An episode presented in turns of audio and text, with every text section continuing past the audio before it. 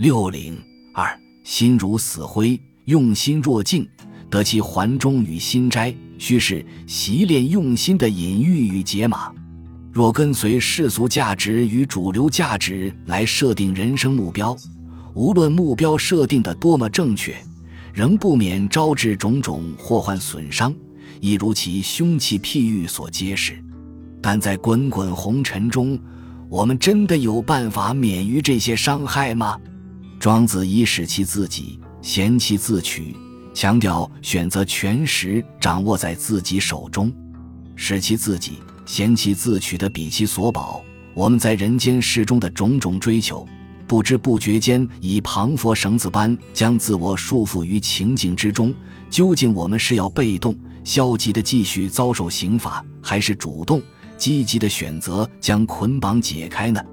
一个人究竟要终其一生都不能自主，像在受驱使服劳一般地度过一生，还是选择让自己的真宰、真君、真正君宰？治理一己的人生，谁能使我们从应转变成宁，从纷乱搅扰到安宁平静？是自己。我们可以选择所保与众义，选择不再重蹈先前贫贱凶器、食欲苦患害伤的生活。那么，我们不禁要问：如何可能？怎么能够？庄子笔下的立射术，因比其所保与众义。故能免于祸患，为与大用，则比其所保究竟为何？庄子于《齐物论》开篇，以大地与数学孔窍譬喻情境对人的影响与人的反应。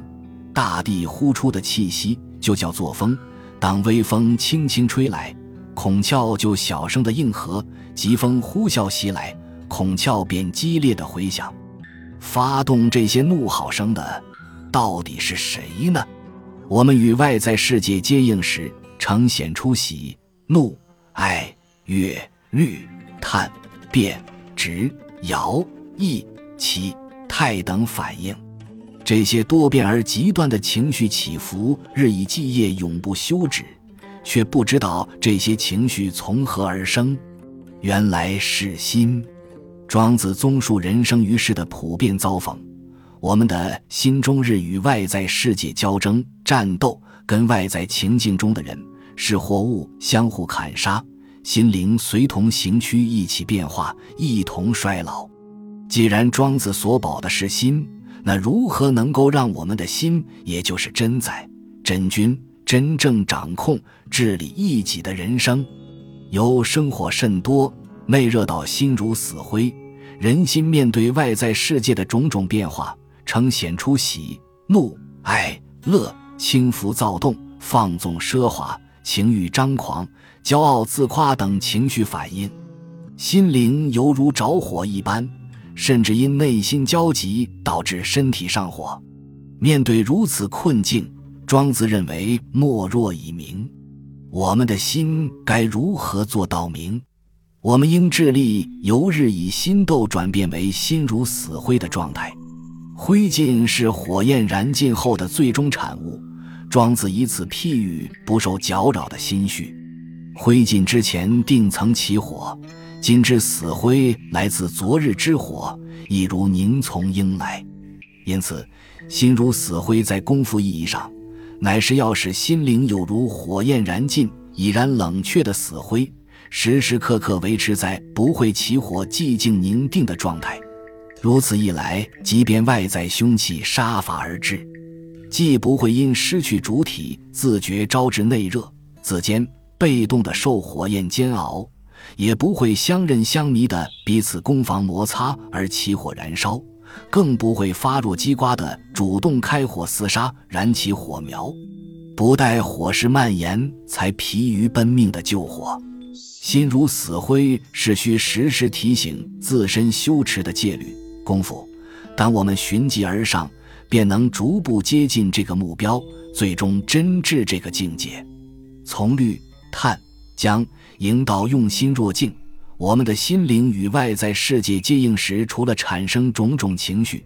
有时还对尚未发生的事过度揣想，或者不断慨叹过往；有时刻意离弃厌恶的事物，有时积极迎向喜爱的事物。甚至极力渴望保有、私藏某些东西。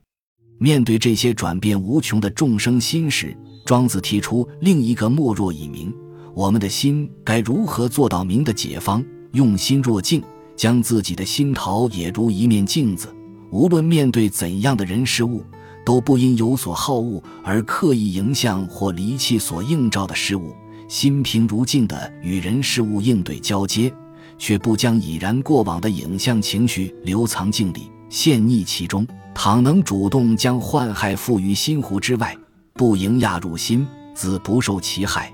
而能胜物而不伤的，不为外界所扰，维持心平如镜，自诚心实心，将直而不化到道书。环中与照之于天，无论以心如死灰的功夫让内心保持寂静宁定，或以用心若镜让心与外物交接时能不僵、不迎、不藏，都是庄子面对生命中的苦难，提出如何能无损心的解方，消解了生命在人间时遭逢的苦伤缘海之后，